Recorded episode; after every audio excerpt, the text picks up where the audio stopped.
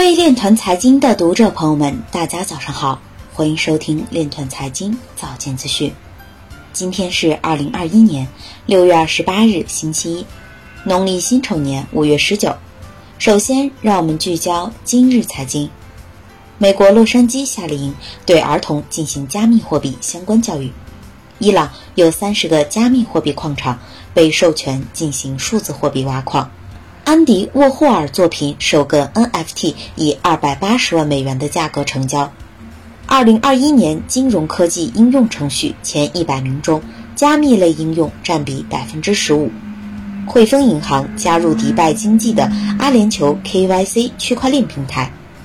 欧洲 AI 智能协议实验室将为欧洲最大移动运营商提供区块链技术服务。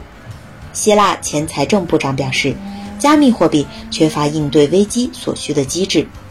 财政部原副部长表示，数字货币会激发整个社会的变化。今日财经就到这里，下面我们来聊一聊关于区块链的那些事儿。香港财政司司长表示。将对数字人民币在港使用进行技术测试。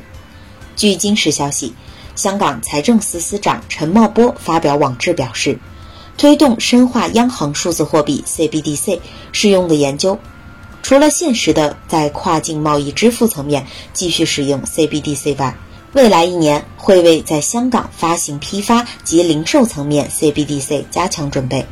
包括研究港元数字货币在本地零售层面的应用，继续与中国人民银行合作，就数字人民币在香港的使用进行技术测试，为内地和本港居民提供便捷的跨境支付服务。以上就是今天链团财经早间资讯的全部内容，感谢您的关注与支持，祝您生活愉快，我们明天再见。